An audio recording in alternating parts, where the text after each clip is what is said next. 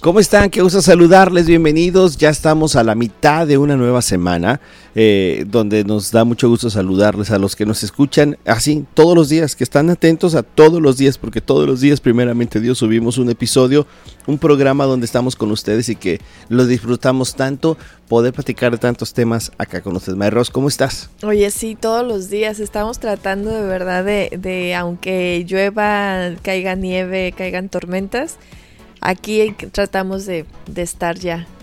Hoy por poco y no salimos. Pero aquí estamos. Pero gracias a Dios aquí estamos porque eh, qué difícil es. De, de, pronto tienes tantas actividades y, y, pero el Señor nos, nos dijo, no, graben, vengan, vamos a hacerlo, sí se puede. Así es. Sí, y aquí estamos. Y más porque quedamos pendientes en un programa ayer. Sí, fíjate que sí. Perdón, nos quedamos con un programa pendiente la segunda parte, porque terminamos ahí en nuestra etapa retro, ¿verdad? Que, que, ¿Qué padre estuvo la etapa retro? A mí me gustó. que hay que hacerlo más pequeño en la retro. ¿Sabes de qué me estaba cortando? A ver, échale. en las cosas retros. No sé si ustedes se acuerdan, pero ahora, eh, ¿te acuerdas de los famosos botecitos de corrector?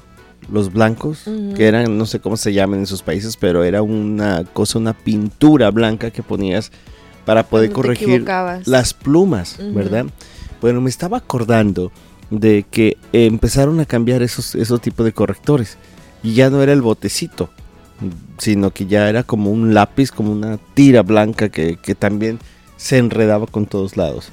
Pero no, no, exactamente me acordaba de eso, sino de que había un borrador, una goma para borrar, que tenía la mitad azul y la mitad roja.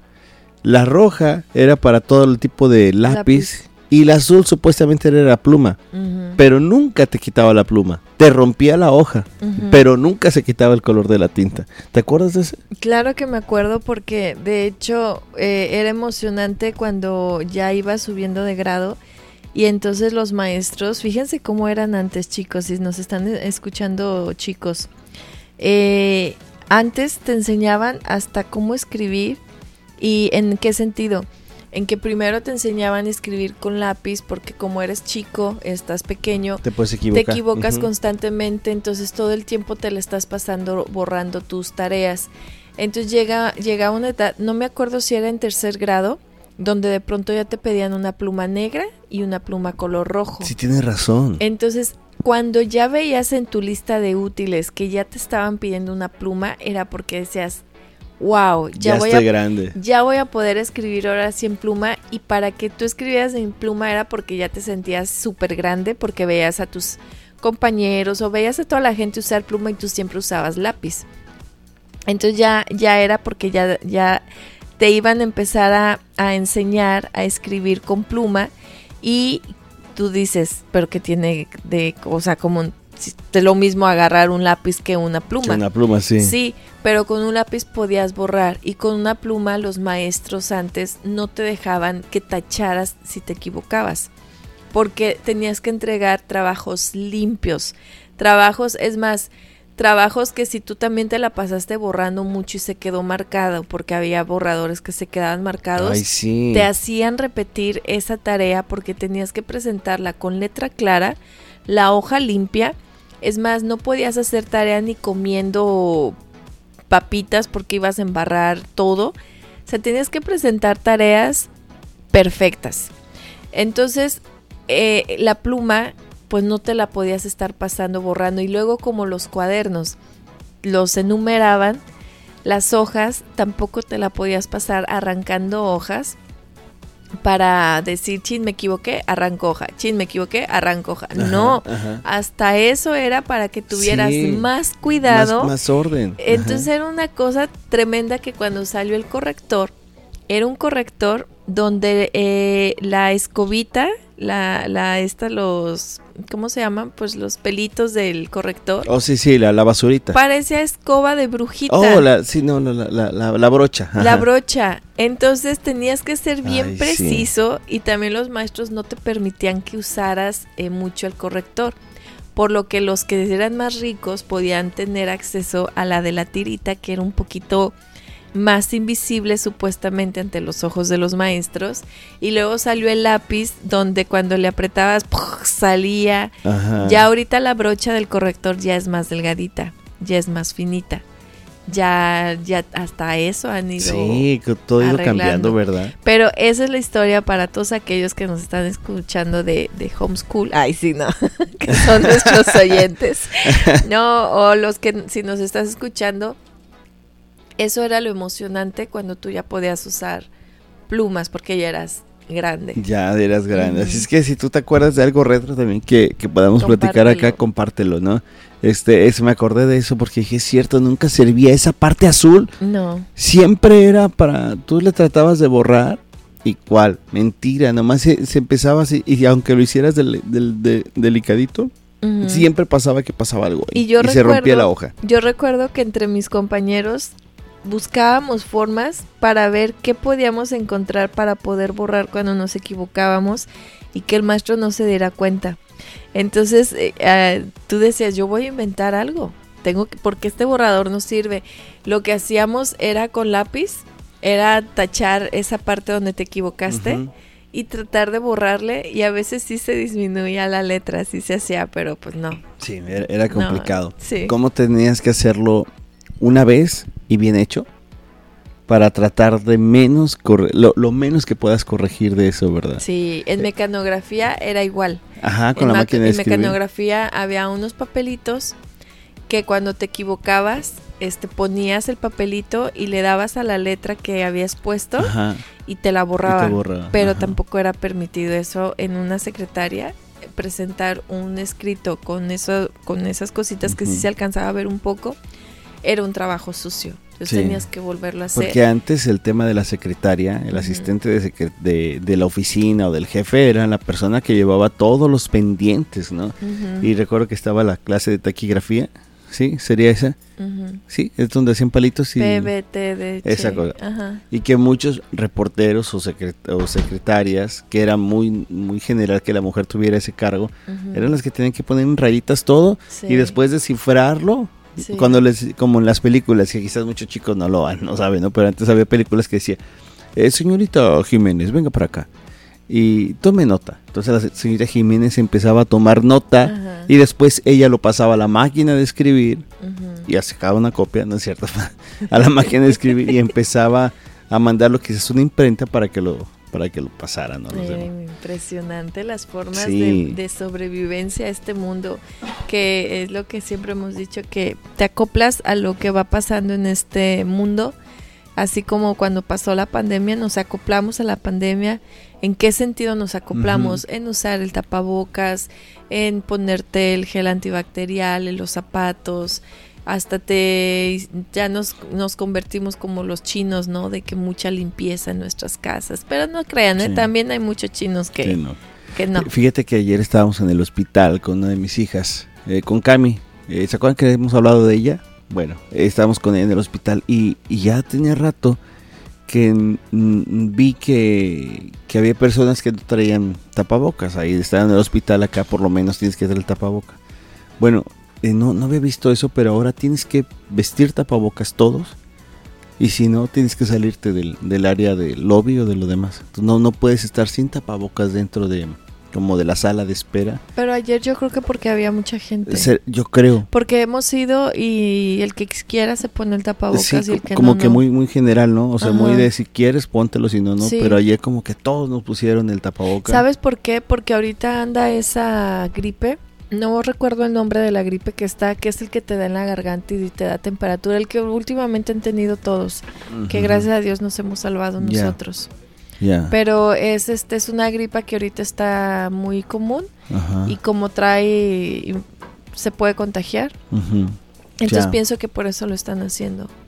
Claro, claro, sí, bueno, bueno, pues de todo lo que nos pasa, ¿no? Así es que de nuevo, gracias. Y si, si tienes algo retro de lo que nos acordemos, mándalo por favor. Ya sabes, tenemos un número de WhatsApp que puedes encontrar en nuestras redes sociales y para que puedas ser parte también de esta comunidad. Oigan, ayer nos quedamos a la mitad, por andar no, retros. a la mitad, al inicio. al inicio, de dos temas que, que queríamos eh, platicar con ustedes, ¿no? Aunque nos hecho la pregunta. Pues sí, ¿de qué vamos a hablar? Pues de lo que no terminamos de hablar ayer. ¿Y que, no hablamos? De, que no acerca de, acerca de los dos temas, que es de la fecundación in vitro y de lo que son los bienes alquilados a luz a la producción. Este, y lo que es utilizar una madre sustituta o un vientre alquilado, ¿no? Entonces, por ejemplo, ayer hablamos acerca de la fecundación in vitro, de, de, este proceso de juntar el espermatozoide y el óvulo fuera del cuerpo de la mujer para de nuevo ingresarlo al cuerpo de la misma y que pudiera nacer, ¿verdad?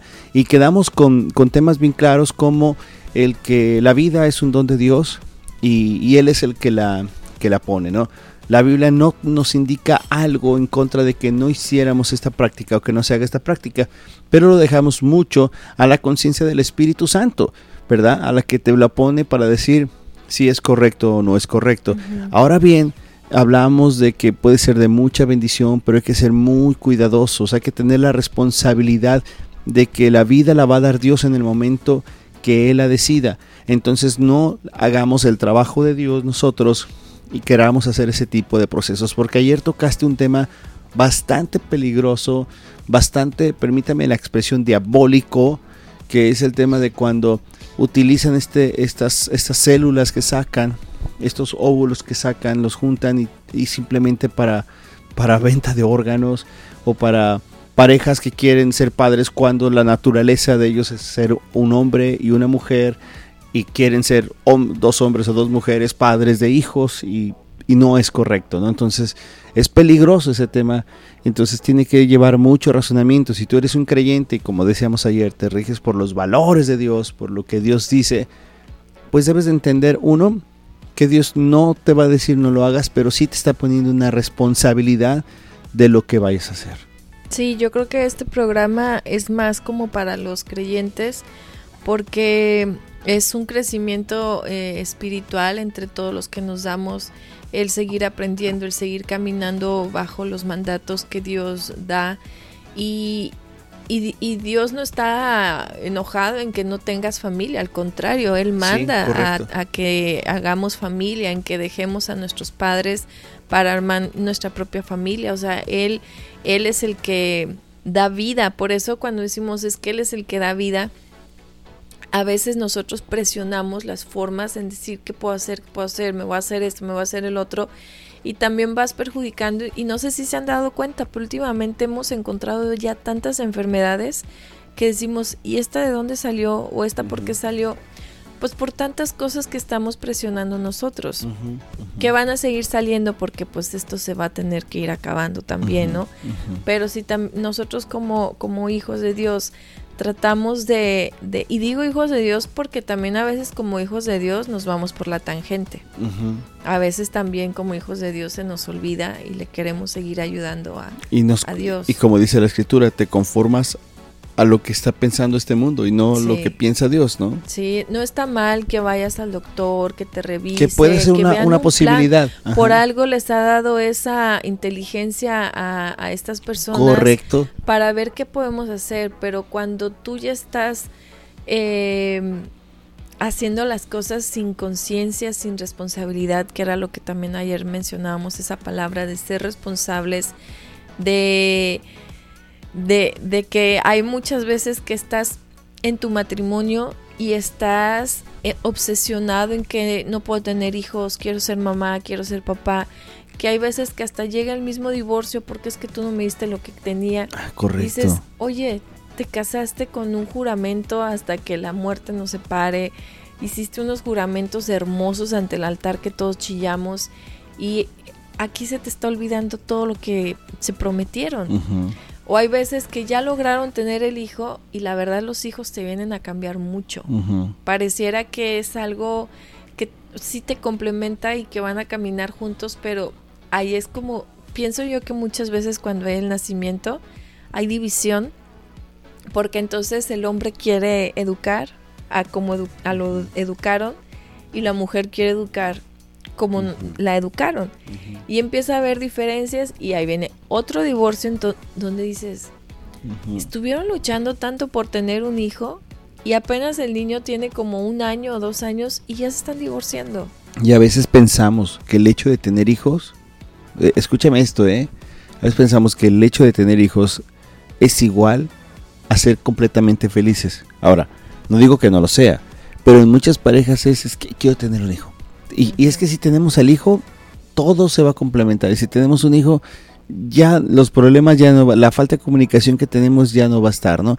Y entonces hemos visto muchos casos de mujeres que se embarazan para poder tener al marido o tener al hombre con él o viceversa, decimos es que lo que le hace falta a esta familia es, es felicidad y no necesariamente.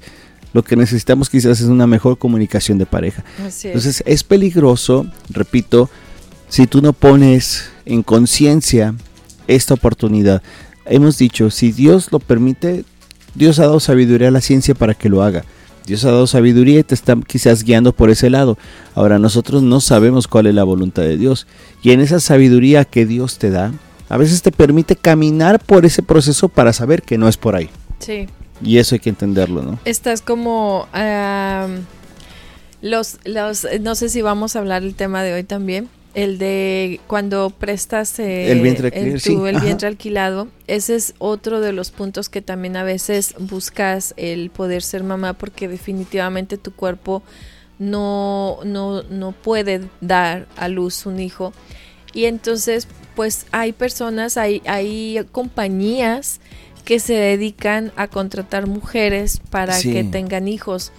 Yo desconozco mucho en nuestros países cómo está ese tema pero acá en Estados Unidos es sorprendente eso, saber que hay una, una empresa, hay empresas donde tú vas, como todo, llenas solicitudes, platicas, es como cuando vas a ir a ver una casa.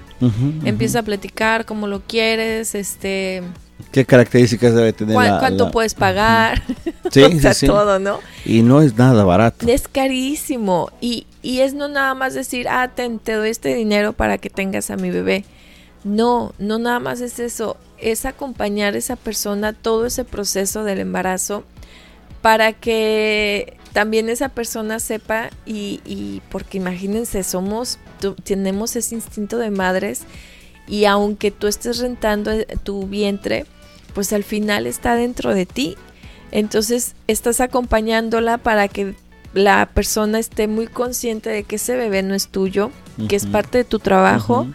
Eh, la mamá, bueno, no la mamá, la, la persona que está rentando el alquiler trata de hacer cosas para sentir los movimientos. Hay maquinitas donde le permite a ella decir, oh, mira, se está moviendo, déjame ver cómo se siente. Eh, tienen que complacerle sus gustos, tienen que estar con ellas en, en estas eh, citas de doctor para ver cómo va el bebé, pero todo el tiempo se refieren a como el producto. O sea, solamente a, la, a la que está alquilando, solamente a ella se refieren, tienes que hacer esto, esto, esto, pero a la otra persona es a la que dice, no, tu bebé está así, tu bebé está así. O sea, le hacen sentir que sí es su bebé de ella. Correcto. Que ella es la que está embarazada. Eh, creo que también les dan como terapias para que puedan eh, separarse y para que la mamá también esté lista de recibir al bebé, porque al final, pues, inconscientemente, ellas saben que no está saliendo luz de su cuerpo.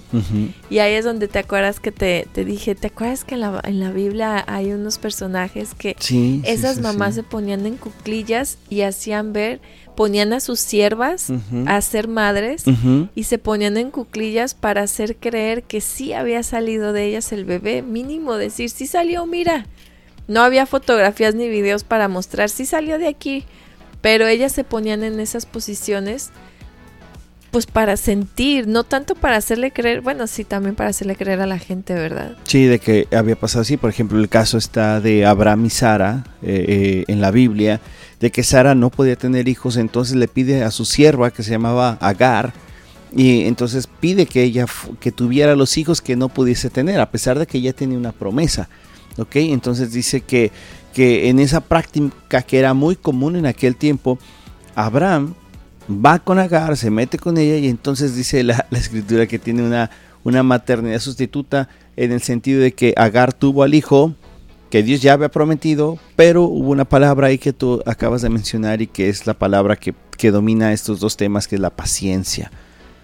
Y por no tener esa paciencia, se adelanta, tiene un hijo de la sierva, y ahí viene el problema, ¿no? Porque lo decías ahorita, la madre es madre y la madre va, va a pedir los derechos de una madre, ¿no? Por más de que te diga, es tuyo, este, tómalo, tú eres la madre, ¿no? Eh, escuchaba el testimonio de una, de una chica que, que ella trabaja alquilando su vientre, y entonces en ese trabajo de alquilar su vientre, decía ella que, pues, hace todo el proceso, si, si, queda, eh, eh, si queda embarazada, entonces ya le pagan la cantidad y por sobre todo eso... Creo que la cantidad acá en Estados Unidos es como entre los 43 mil dólares. Anda, como en 300 mil pesos en México, más o menos. yo, me iba a animar porque yo soy buena para embarazarme. y entonces, este, cuando pasa eso, eh, de, de, que esta chica cuenta el testimonio, ella también dice que el proceso es muy difícil porque ella tiene que tener mucho cuidado no solamente porque está embarazada, sino porque lo que trae ahí, el baby, no es de, ella. Entonces tiene que entregar el producto, como le llaman. Y cuenta en su testimonio lo duro que fue, que después cuando él tiene que dejar a los niños, porque eran, tuvo dos gemelos, después de ese proceso sufrió bastante, porque algo de su cuerpo le llamaba a sus hijos. Y el Entonces, posparto. por más de que ella pensara, ah, hice un servicio, sea, no estás vendiendo panes diciendo, ay, ojalá que se lo, que se lo, que lo disfruten. No, hay vida. Y son tus hijos, o sea, porque tú los tuviste, ¿no? Por eso es que las entrenan y les dan terapia a todas esas personas por, por el trabajo que están haciendo. O sea, es, es peligroso, claro, porque conlleva mucha cuestión emocional, mucha cuestión natural. Y ahora, ¿qué dice la Biblia acerca de esto, no? Bueno, la Biblia no señala, al igual como con la fecundación in vitro, algo que esté prohibido cuando tú tienes una madre sustituta. Eso es lo que dice la Biblia.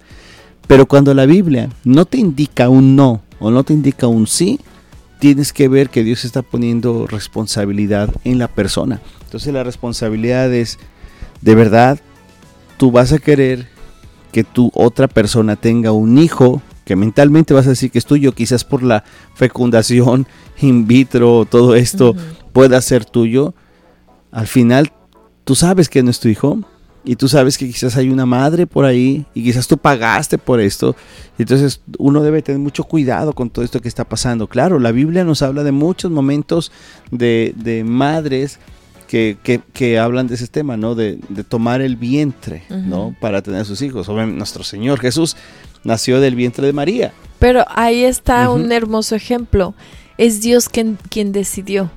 Dios ahí sí fue Dios eh, personalmente que, bueno, no sé si se puede decir esa palabra pues personalmente, pero se, se, él lo decidió. O sea, al final son las decisiones de Dios, porque en los temas de Sara, Sara fue quien tomó la decisión. Dios había tomado una decisión con ella.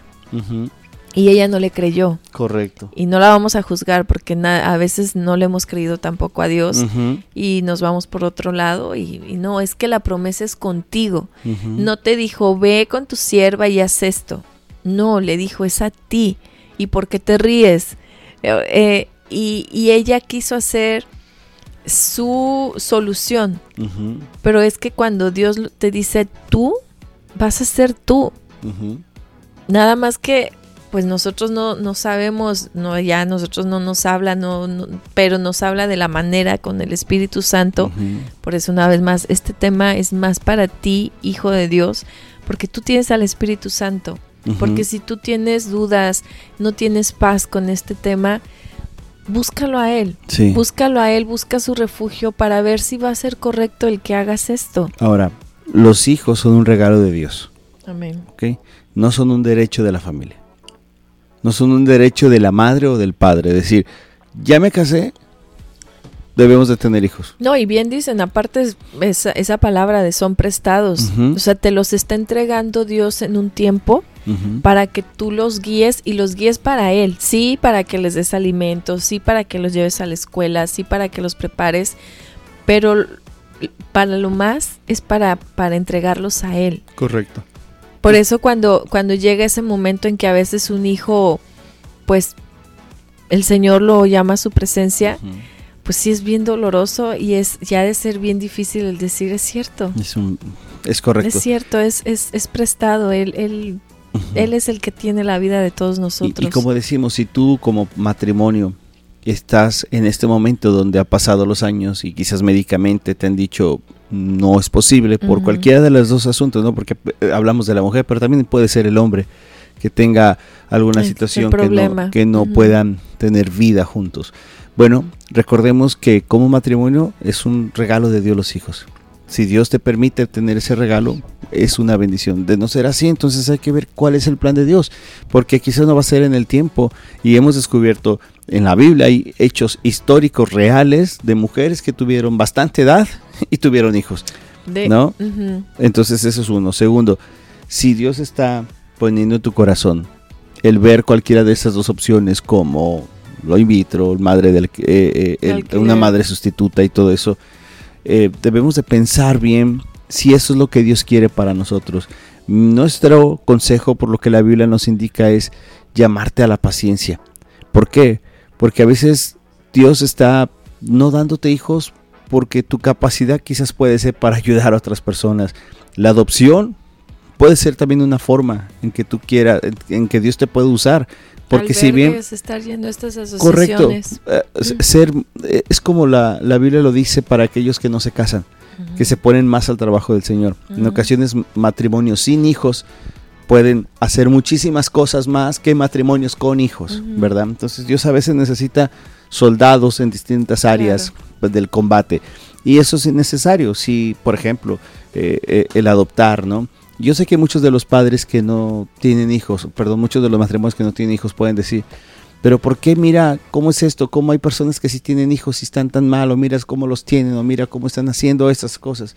Bueno, quizás es porque eso que tú ves es algo que Dios puede utilizarte para poder ayudar a esas personas o, o esos chicos a través de albergues, ayuda o demás, como tú acabas de comentar. Por eso un gran consejo. Si se van a casar, sí tienen que platicar estos temas de si quieren ser papás y es parte de, ¿no? Pero a veces ahorita los matrimonios es de no. ¿Y, lo, y por qué lo digo? Porque también no queremos un, divorcio. Entonces es ver cuántos hijos vas a tener, cuántos hijos quieren tener o no sé. Y de hecho antes de casarse te pide la ley que te hagas estudios. Eh, para ver también cómo te encuentras. Bueno, no tanto la ley, sino también a, veces te, hacen ese tipo de exámenes para que desde ese momento sepas si, si tú o tu pareja pueden tener hijos, están saludables eh, y así se pueda seguir ese plan por lo mismo que decimos, porque a veces dicen, no, es que sabes que es que yo sí quiero ser papá, pero hay veces que dices, no importa si no podemos tener hijos, entonces empiecen a platicar ¿Qué van a hacer con ese sentimiento de no vamos a poder tener hijos? Eso. ¿Qué vamos a hacer? Entonces, ¿sabes que Empiecen a buscar el, el, poder ayudar. Nosotros conocemos tantas personas que de pronto han adoptado a nuestros hijos de forma de las navidades, de llegar, de jugar, de darles sus regalos ellos empiezan a enfocarse en eso porque a veces nosotros ya con familia no podemos. No se puede. Es muy pesado. Y Dios va cubriendo esas áreas que los... Y luego eso es importante. Y bueno, ya para terminar eso que decías, Mar Roses. Y bueno, ¿y qué pasa si no tenemos hijos? También platicarlo. Y repito, un hijo no es el éxito del matrimonio, ¿eh? O sea, tampoco lo vas a decir porque hay matrimonios que Dios les da el regalo de mandar un hijo y, y, puede venir ese hijo quizás con una necesidad especial. Sí. Y muchos matrimonios ahí se acaban. Sí, también. Porque dicen, oh, no, no, no, no, yo no quería esto. O viceversa, ¿ok? Entonces, tenemos que tener cuidado. La vida es de Dios y si Dios te manda vida, gloria a Dios. Si Dios no te manda vida es por un plan. Paciencia y oración es lo que se necesita. Y esos hijos especiales. Aparte que son una bendición. Demasiado. Y muchos dicen hijos especiales para padres especiales. No tanto que sean padres especiales, pero Dios eh, te permite a ti vivir esa experiencia que no a todos. Y la fuerza que Dios le da a sus padres es maravillosa. fuerza, sabiduría, entendimiento, santidad. De todo, de, todo. De todo, sí, es hermoso. Esperamos que estos dos programas, el, que los puedes escuchar, hayan sido de bendición y que puedas compartirlo y quizás te pueda ayudar para alguien que esté pasando el tema y puedas tener una forma de plática. Así es, así es que primeramente Dios, nos escuchamos mañana. Primeramente Dios. chao. chao.